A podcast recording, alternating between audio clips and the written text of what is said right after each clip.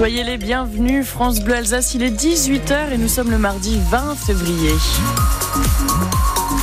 Et c'est vos informations tout de suite avec Maud Chaya. Bonsoir Maude. Bonsoir Candice, bonsoir à tous. Un nouveau record de fréquentation pour le marché de Noël de Strasbourg. Une fréquentation exceptionnelle avec plus de 3,3 millions de visiteurs en 2023. C'est une hausse de 17% par rapport à 2022, qui était déjà une année record. Les hôteliers strasbourgeois ont affiché un taux d'occupation de 95%. La clientèle était surtout espagnole, française et allemande d'après une première étude. 2023 marque aussi le retour des Américains et des touristes asiatiques. Le détail de ces chiffres est à retrouver sur France Bleu Alsace. Il voulait commettre une action violente. Un jeune Alsacien comparaît depuis aujourd'hui avec deux autres personnes devant le tribunal pour enfants. Ce Orinois avait été arrêté en 2021. À l'époque, il avait 16 ans. Arrestation pour association de malfaiteurs en vue d'une action terroriste. L'Alsacien était proche de la mouvance néo-nazie Aurélie Loquet.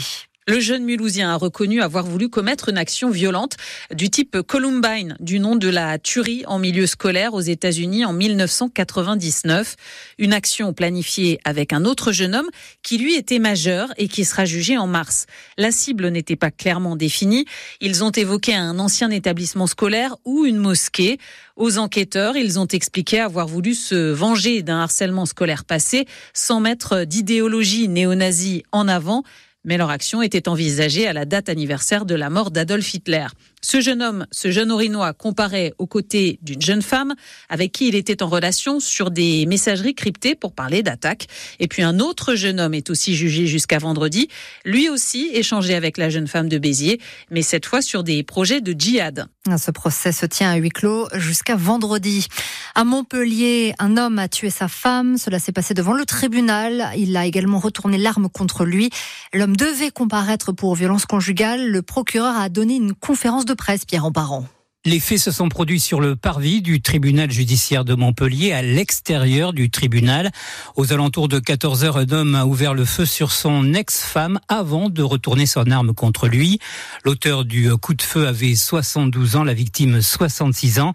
Le couple était divorcé depuis 2016. Ils étaient convoqués cet après-midi pour régler les suites matérielles et financières de leur divorce.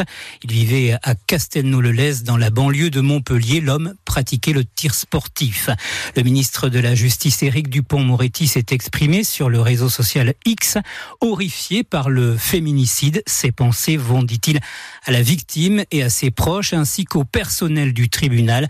Sur place, une cellule psychologique est activée. Oui, car ce drame s'est produit à un horaire très fréquenté, a précisé le procureur. Emmanuel Macron rencontre en ce moment euh, deux principaux syndicats agricoles, la FNSEA et les jeunes agriculteurs.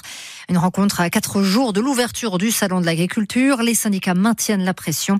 Le premier ministre Gabriel Attal doit également prendre la parole demain. À Oppenheim, un char a été refusé euh, lors du défilé du carnaval le week-end dernier. Une décision vivement dénoncée par le groupe propriétaire sur les réseaux sociaux. La mairie se justifie aujourd'hui, justifie cette décision prise pour des raisons de sécurité en raison de la présence de bonbonnes de gaz sur le char.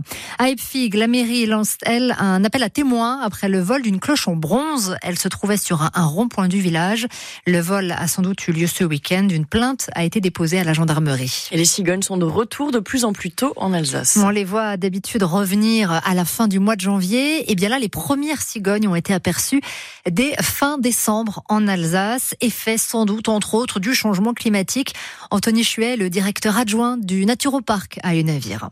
En moyenne, généralement, une cigogne mettait entre trois semaines et un mois pour pouvoir arriver à destination. On se rend compte que maintenant, bah, ce voyage s'est un petit peu écourté quand même. C'est des nouvelles habitudes. La cigogne est présente partout en France, alors que historiquement, bah, c'était bah, principalement l'Alsace hein, qui était choisie chez nous hein, pour la terre d'accueil parce que c'était des conditions climatiques favorables pour la reproduction de l'espèce. Ça veut dire que les conditions climatiques ont aussi évolué. Peut-être qu'à d'ici quelques années, on aura une cigogne qui sera pas présente tout au long de l'année. Et pour l'instant, les cigognes migrent non plus jusqu'en Afrique, mais simplement en Espagne, voire même juste le sud de la France. Toutes ces explications sur les cigognes mascottes alsaciennes, c'est à retrouver sur francebleu.fr